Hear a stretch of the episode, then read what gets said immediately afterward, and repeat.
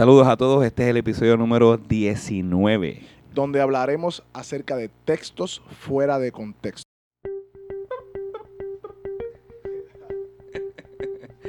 A petición popular. No, no, no. Por favor, hazlo. A petición popular. Dale, todo el mundo está esperando, por favor. Hazlo. A petición popular. Ok, si ustedes no han visto el episodio, no, no me acuerdo qué episodio fue. Andrés nos hace la musiquita de introducción. Eh, voy a poner escrito cuál episodio fue para que vayan y escuchen cómo Andrés hace la música de introducción. Pero eso es porque tú eras DJ y ya entendí por qué lo hiciste. Porque tú eras DJ Andrew en tu pasado. Oye, ¿estás bien?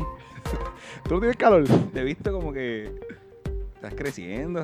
Estás en el gimnasio. El punto es que este es el episodio número. va fuerte, era, va fuerte. En el gimnasio. El episodio número. ¿Qué era? 19. Dios mío, ayúdenlo. Eh, sí, estoy comiendo mejor. Estoy saludable, un poquito ¿Sí? más saludable, sí. Qué milagro.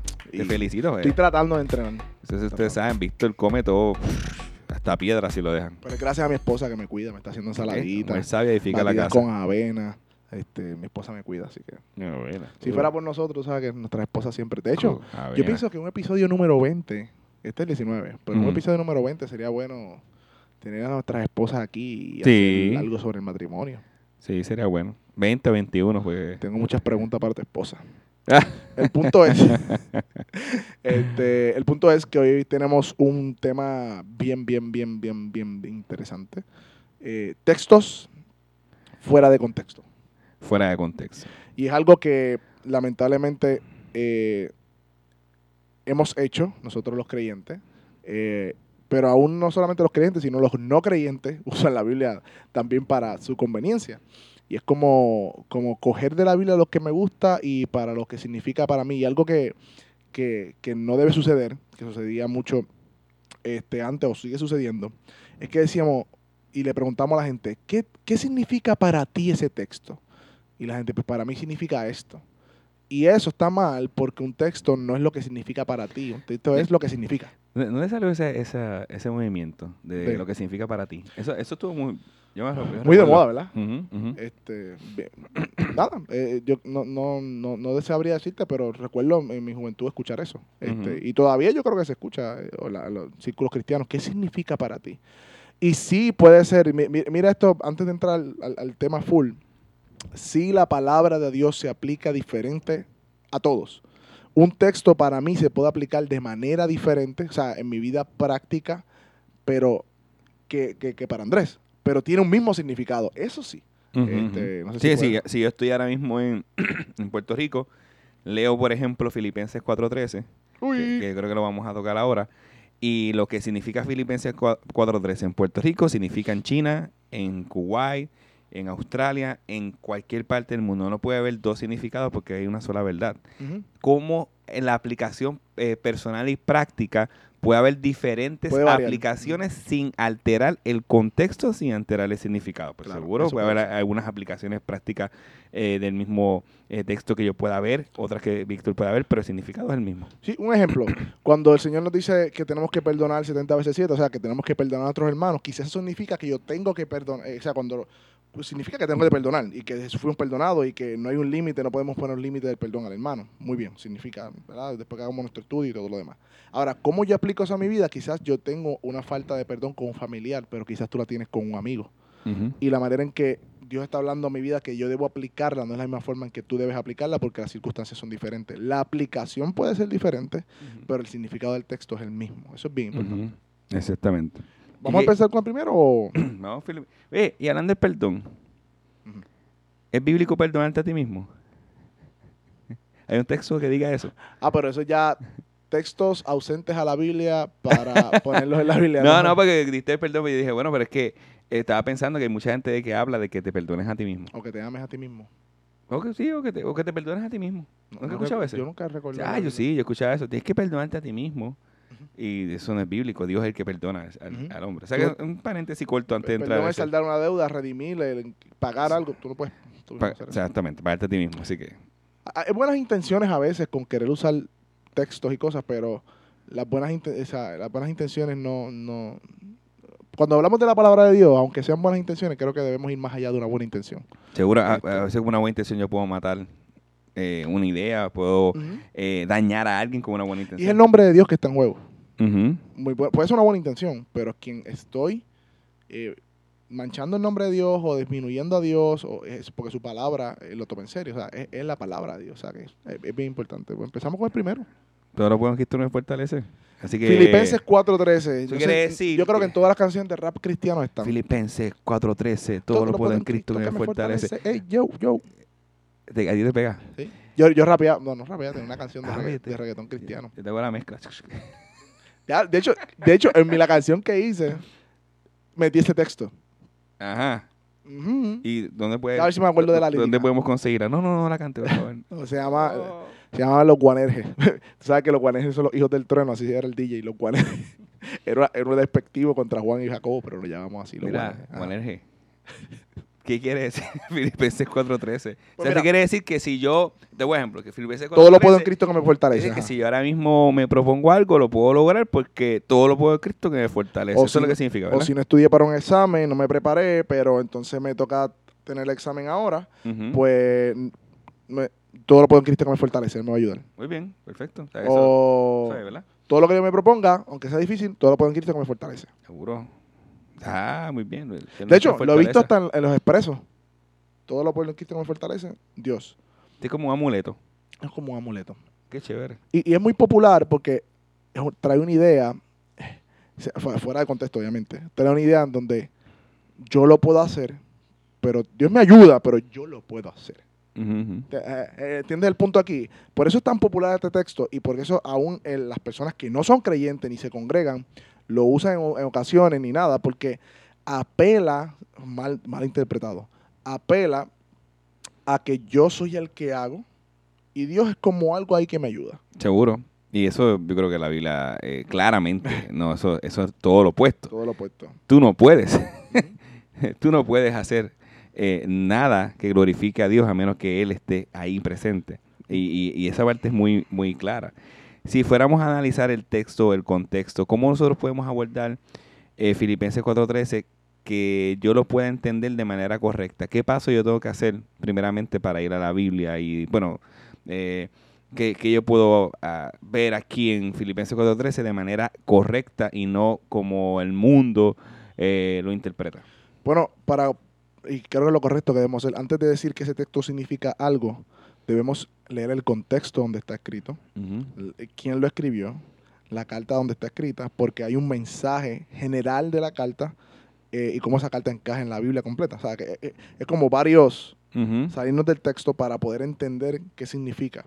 Ahora mismo, si tú, mira, mira está esto, ahora mismo si tú me pasas por el lado, por ahí caminando, y yo digo, vamos a matarlo hoy, y tú no me conoces, pero escuchaste que yo dije que vamos a matarlo hoy hablando por teléfono, tú puedes pensar que yo estoy hablando de matar a una persona.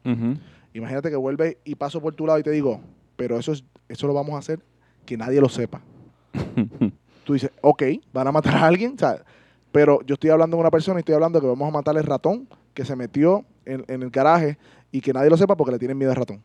Si tú no sabes el contexto de donde se dijo lo que se dijo en la Biblia, vas a coger frases y vas a ponerle significados que no están allí. Así que el contexto de Filipenses, Pablo estaba en la cárcel, primero. Pablo estaba en la cárcel y, y ningún momento de esa es la carta del gozo. Mira qué interesante, es la carta del gozo. Pablo no estaba allí ni quejándose, sino que estaba incitando o diciendo a los hermanos que se gocen eh, las tribulaciones. De hecho, sería bueno buscarlo de una vez para leer un poco acerca del contexto.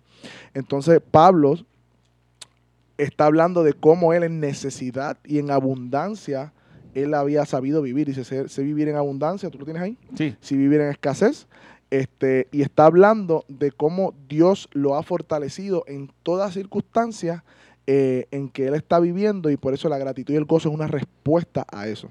Sí, dice, eh, dice el texto, eh, sé lo que es vivir en pobreza y lo que es vivir en abundancia.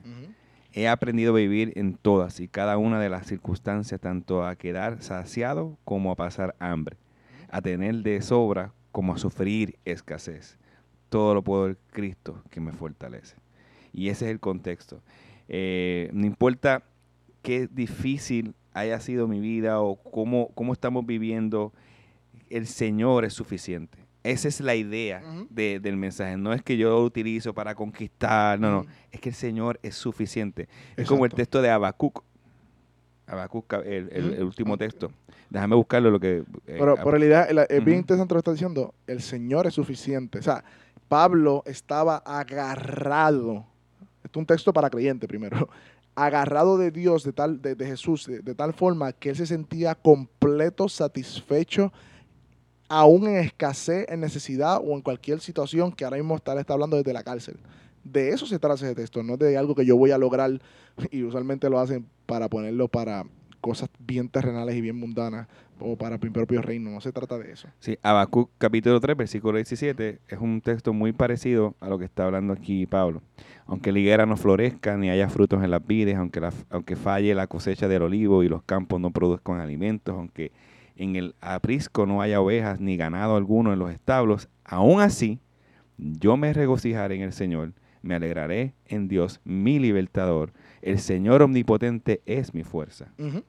A eso nos referimos. Ese es el contexto de Filipenses 4, 13. Muy bien. Yo creo que hemos hablado bastante de ese. Vamos al otro. De hecho, estamos usando como base o como le- eh, estamos sacando algunos textos de, de este libro que está aquí. Se lo recomiendo a todo por Hiram Nanum y Steven Morales. Eh, textos fuera de contexto. Ellos traen acerca de 10 o 12 textos o 15, no recuerdo cuántos en total. Más, de los más famosos, este, y creo que tienen una segunda versión. Así que Hay, hay- un- hay un- hay uno que quiero mencionar antes de seguir buscando ahí. Eh, Romanos, capítulo 4, versículo 16 al 18. ¿Qué Dice? dice? un texto, sobre todo el, el versículo 17. Dice que, que llamemos, eso es lo que, lo que interpretamos, las cosas que no son. las cosas que no son como si fueran. Entonces, yo he escuchado a personas que dicen, no, lo que tienes que es declarar y decretar y, y no, no, es- está sano. Está sano, ¿por qué? Porque ya yo llamé las cosas que no son como si fueran y eso es una promesa que Dios tiene para mí. Entonces, yo llamo a las cosas que no son como si fueran y ya está listo. Quiero este carro, quiero esta casa y eso es mío, eso, es mío, eso es mío. ¿Dónde está eso en la Biblia? Yo voy a leer el texto y yo creo que el texto mismo se explica por sí solo. Eh, Romanos capítulo 4, versículos 17 y 18. Y voy a leer un poquito, pues voy a leerlo del 16. Eh, por eso es por fe. Para que, y al mencionar la fe, yo entiendo que las personas confunden eso. Por eso es por fe. Para que, esté, para que esté de acuerdo con la gracia, a fin de que la promesa sea firme para toda la posteridad. No solo a los que son de la ley, sino también a los que son de la fe en Hablando Abraham, el cual es, para, es- es Padre de todos nosotros. Como está escrito, te he hecho, está hablando de Abraham, te he hecho padre de muchas naciones, delante de aquel en quien creyó, delante de aquel en quien creyó, está hablando de Dios, ¿verdad? De hecho, ahí lo dice, es decir, Dios, que da vida a los muertos y llama a las cosas que no son, que, que no existen, como si existieran. Él creyó en esta esperanza contra esperanza, a fin de llegar a ser padre de muchas naciones, conforme a lo que se le ha dicho, eh, así será tu descendencia. Hasta las versiones nos ayudan, porque si buscas otras versiones del mismo texto, Sí. más luz también. Seguro, pero mira qué interesante. Dios. Di- está hablando de Dios, son unos atributos, porque si tú llamas las cosas, si eso fuera para nosotros, entonces tú puedes ir a las tumbas y decirle a la gente, y la vivo. gente se va, va a vivir porque está hablando de que Dios da vida a los muertos y llama las cosas que no son como si fueran. No está hablando de nosotros, son atributos de Dios. Dios. Así que eso es un texto también que quería... Aquí hay otro que toca mucho eh, las familias cristianas, porque dice la gente, no, recuérdate que instruye al niño en su camino y cuando sí. fuere viejo no se apartará de él. Y, y, y dice, es una promesa del Señor, que cuando tú instruyes al niño en tu camino, no se va a apartar del Señor porque lo instruiste. Algún momento esa palabra va a hacer efecto. Y yo entiendo que, que lo que está detrás de todo esto, y sí hay un principio, eso está en el libro de Proverbios. El libro de Proverbios no es un libro de promesas necesariamente, Mm, no, es un no. libro en donde el, el salmista o Salomón en este caso o el otro sabio observaban y a través de la observación y la sabiduría que Dios le dio, hablaban de algunos patrones, este, de algunas maneras en cómo algo trae consecuencia de otra cosa. Libro de consejo. Un libro de principios. Es Principios, un principio. Si tú instruyes al niño en tu camino, en su camino, na- naturalmente, o sea, va, va, va o sea, a permanecer. Pero no es una promesa de que nunca eh, de, que siempre o va a ser salvo necesariamente porque la salvación es del Señor. este, así que esa eso, eso, más que una promesa, que instruye el niño en su camino, más que una promesa, es un principio eh, que pasa, algo que pasa regularmente, que es normativo, no quiere decir que no hayan excepciones. Ese es el punto, no es una promesa, es más bien un, eh, una observación, un principio que la Biblia nos ofrece. Sí, nosotros no podemos reclamarle a Dios por la vida de una persona y nosotros instruimos al niño, pero él pues nunca creyó, pues no, porque es que eso no es una promesa, eso, eso, es, eso es un consejo, un principio que nosotros debemos abrazar y aplicar todos los días de nuestra vida, aquellos que somos padres. Eso, eso estamos muy, muy, muy conscientes y muy claros. Y otro bien parecido a eso, cree en el Señor, eso está en hecho, y serás salvo tú y toda tu casa. Recuerdo que estaba en un estudio de hermenéutica y el, que, profesor que estaba hablando aquí en Puerto Rico, que vino en Santo Domingo, estaba hablando y dijo, y dijo, y, dijo, este texto no quiere decir que porque tú creas toda tu familia va a ser salva. Hay una señora se levantó y dijo, tú me acabas de quitar mi fe, porque esa es mi fe. Porque, y dijo, bueno, yo tengo que decirte la verdad, yo no te puedo una mentira para, para que tú te ilusiones. Ahí dice, eso fue en hechos y no es para ti. Eso no fue para ti, esa promesa que está en hecho no es para nosotros, pues, para Pichi. Eso fue para el, la persona carcelero. que... ¿ah? El carcelero. El carcelero que estaba allí. Esa promesa fue para él. Que hay un principio allí que si nosotros creemos en el Señor, nos convertimos. Si hay unas estadísticas, de hecho, muy interesantes, que cuando el padre se convierte al Señor, hay un 80% que toda la familia se convierte. Sí, porque, porque hay un principio. un, eh, un santo santifica la casa, ah, en el sentido de que aquel que pertenece a Dios por medio de su vivencia, por medio de su de su de su de la instrucción, pues está santificando el hogar. Y por consiguiente pudiera ser si es la voluntad de Dios, si Dios permite que los niños pues salgan creyentes o ¿verdad? Si, si, si, si ese fuera el caso, pero eh, eh, es eh, no es lo mismo a decir, esta es la promesa. No, porque nosotros debemos de esforzarnos por enseñar al niño. Entonces, si yo digo, bueno, yo no hago nada, el Señor entonces es el que, el que va a hacer todo. Y pues porque es una, es una, promesa, una promesa. Y me eh, para atrás. Entonces, ¿qué hacemos con los demás cientos de versículos bíblicos que dice que, que, que, que, me, que debemos instruir al niño desde pequeño, que, que le enseñamos, eh, eh, a decirle remodelar, este, eh, no, pero es otra palabra, este, redarguir. hay un montón de textos que dice que debemos de enseñarle al niño, así que eso no, no aplicaría.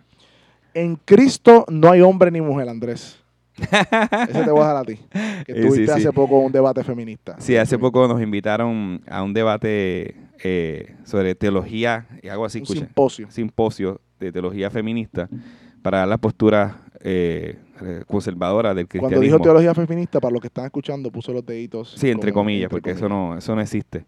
Entonces, el, nada, eh, fui allí, dimos la postura y recuerdo que había junto al lado mío una, una señora este, apelando, este, apelando el tema de, de la de, de, que el, pastorado femenino o el tema de la mujer como, como líder en el sentido de eclesiástico o, hasta el mismo del hogar y utilizó el texto que acabas de decir. Si, quieres puedes citarlo un momento. Galatas 3:28. No hay judío, ni griego, ni esclavo, ni libre, no hay hombre, ni mujer, porque todos somos uno en Cristo Jesús. Entonces, eh, ella citó eso para decir que todos nosotros pues somos iguales, etcétera. Y entonces yo lo que hice fue que me fui por toda la Biblia, a los de Génesis, hasta llegar a ese texto, diciéndole que somos iguales en valor, eh, somos eh, iguales, hechos y semejanza a la imagen de Dios, pero desde Génesis claramente vemos que somos diferentes en función. El hombre se le lleva la autoridad para dirigir, la, la mujer a, ayudar a ese hombre en ese proceso de, de, de, de, expandir el reino. Eh, pero en ningún momento ese texto está hablando de un pastorado femenino, que la mujer puede ser pastora o que, o que el, el, el hombre y la mujer tienen funciones iguales. Cuando tú miras el texto completo de Gálatas, eh, capítulo 3, eh, no está hablando en ningún momento de rol pastoral, o de o de o de funciones, sino está hablando de salvación. Empieza desde la promesa de Abraham y desde de hecho cuando termina ese texto el 29 lo dice bien claro, está hablando de Abraham la promesa, porque recuerden que en aquel entonces el concepto era de que solamente la salvación era para los judíos. Y cuando él explica eso, no es que ya no es para los judíos, es para todo el mundo. Hablando de la salvación. Así que el tema principal es la salvación. Este, este que voy a hablar ahora, yo lo hablé mucho y, cuando lo entendí, dice, wow, eh, yo estaba al garete. y, es que nos pasa porque no leemos bien con detenimiento. O sea, esto, esto nos puede pasar a todos si no somos diligentes en mirar el contexto donde estamos leyendo y que cada libro, bien importante, viste como Proverbios significa algo diferente a lo que creemos, porque Proverbios no es un libro de doctrina, sino es un libro sapiensal en donde se, se expresan principios. Pero este que está aquí está en un libro doctrinal que es Filipense, de 2 Timoteo, donde dice, palabra fiel es esta, que si morimos con él, también viviremos con él. Si perseveramos, también reinaremos con él. Si lo negamos, también él nos negará. Si somos infieles, él permanece fiel, pues no puede negarse a sí mismo. Y, yo siempre decía, no, hermano, porque si somos infieles, Él permanece fiel y Él no nos va a negar porque Él es fiel a sí mismo, no puede negarse a sí mismo. Y aunque sí hay un elemento allí de que lo que yo quería decir, lo que queremos decir con eso en ocasiones, es como que cuando nosotros pecamos y fallamos, le estamos siendo infieles a Dios, pero a pesar de nuestra infidelidad a Él, él permanece fiel en cuanto a su promesa de que nos ha salvado. Pero, pero ahí no está hablando de eso. No. Andrés, ¿qué está hablando ahí? no, el, texto es, tal vez es por cómo está estructurado. la forma en que Pablo hace los paralelismos. Eh, no, no tanto Pablo, también puede ser hasta la misma traducción, cómo, se, estructura. Y si miramos detenidamente el texto, mm, eh, la, versión que estoy utilizando es la NBI, dice, si, si morimos con él, también viviremos con él. Uh. Si resistimos, si resistimos también reinaremos eh, con Él. Si le negamos, aquí empieza el punto. Si le negamos, también Él nos negará. Entonces, si somos infieles, Él sigue siendo fiel. ¿A qué? A su palabra. A su palabra. Que nos va a negar. Que nos va a negar. Porque estamos, si le negamos, Él nos va a negar. O sea, en ese sentido, ese texto 12 está dado al 13.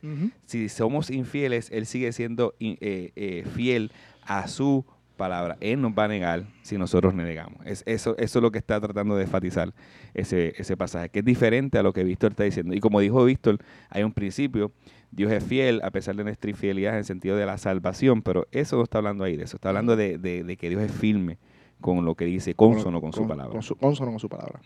Otro texto que va atado a este, voy a leer este, el conocimiento envanece. Y y las personas no te lo dicen de frente, cuando, pero te lo van diciendo insinuándote, no, lo que pasa es que ahora tú, porque esto y lo otro, cuando a veces uno pone, ¿verdad?, comentarios.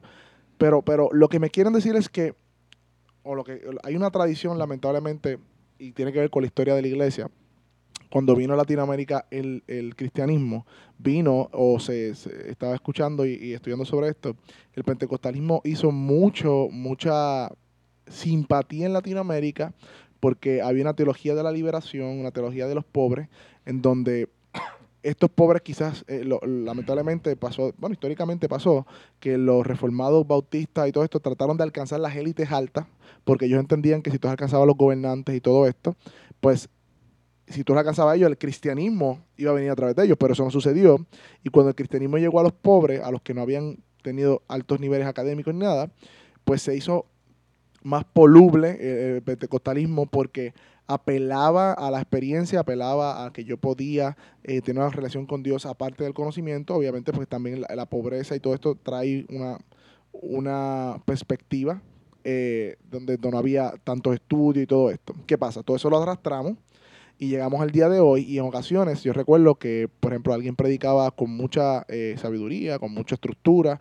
No, eso es un, eso es un palabrero, eso es palabra de hombre pero alguien venía, te decía tres disparates, pero te gritaba y mucho emocionalismo, ese tiene el Espíritu de Dios. Y esta dicotomía de que si tú conoces mucho, apagas el Espíritu, y todo lo contrario, si estás prendiendo el Espíritu, no puedes tener conocimiento. Y usan este texto de que el conocimiento envanece. ¿En qué pasaje se encuentra? Se encuentra en Primera de Corintios 1.8, cuando Pablo está tratando o trabajando eh, el amor entre hermanos, por un asunto de los ídolos. Ah, ahí está el contexto. Ahí está el contexto. El contexto es que los eh, hermanos que sí sabían, porque Pablo decía, un ídolo es nada en el mundo. Pablo estaba claro que comer carne sacrificada a los ídolos no era nada en el mundo porque no hay ningún Dios. Ahora, él dice, pero si tu comida, si tu conocimiento de que sabes que no es nada, hace caer a mi hermano que para él es pecado y, lo, y con ese pecado él come, ¿sabes? Teniendo consciente de que para él eso es malo y lo hace, él está llevando a tu hermano a pecado. Por ende, ese conocimiento tuyo te envanece y no estás actuando en amor. No está diciendo que el conocimiento en sí es malo, sino que actúes bajo simplemente conocimiento y no teniendo amor por tu hermano. Y eso hace que tu hermano peque. Este, y ahí en ese contexto hay otro que dice que la letra mata y el espíritu vivifica. Eso quiere decir que no podemos estudiar, que no podemos leer mucho la Biblia, que no podemos... ¿Por qué? Porque la letra mata. La letra que está hablando ahí es la ley.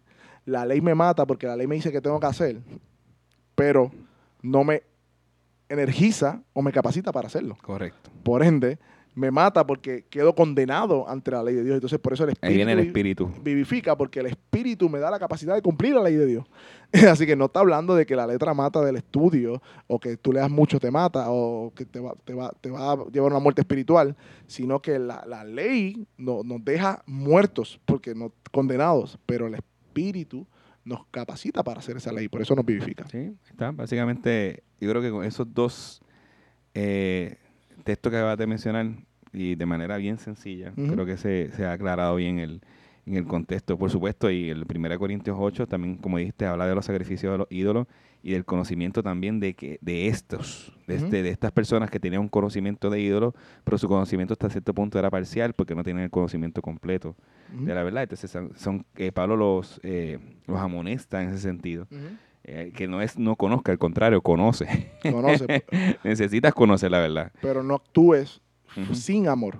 Exactamente. Eh, conoce y no actúes sin amor. Ese, esa es la, idea principal de... Que todavía lamentablemente hoy sucede. Muchas personas llegan a un conocimiento frío, teológico, pues digo frío porque falta de amor, y como conocen teológicamente o conocen estructuralmente la Biblia, saben de qué se trata, conocen todas las teologías más eh, más profundas de Dios, pero si no hay amor en el corazón, lo que pasa es que está actuando envanecidamente, porque ese conocimiento no está en coinonía con lo que debe suceder en tu corazón. Si tú conoces a Dios y profundizas en Dios, más humilde, más amoroso debes hacerte.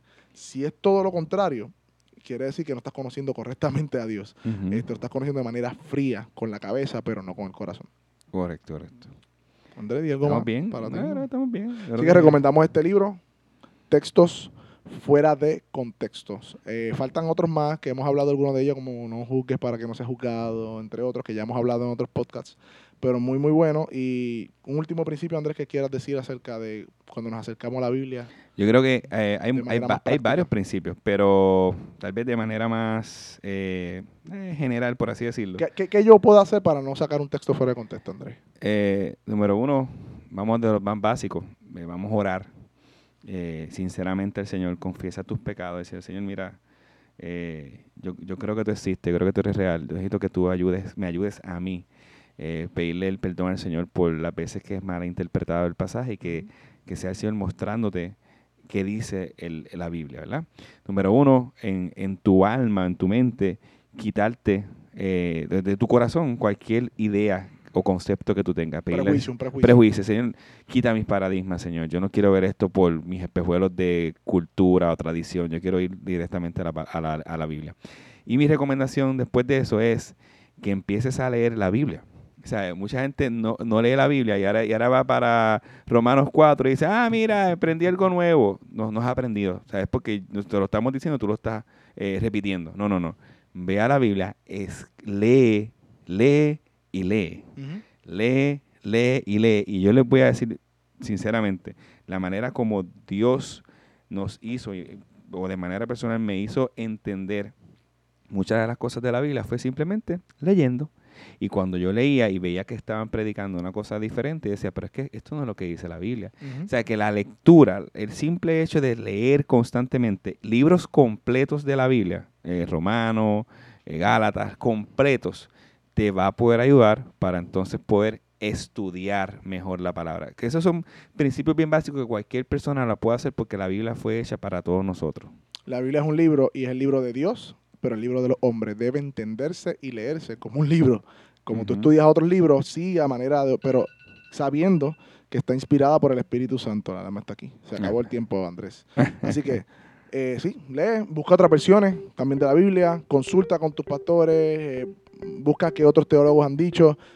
Nos importa la verdad y tenemos que conocer la verdad. Amén. Así que vamos a terminar este episodio número 19.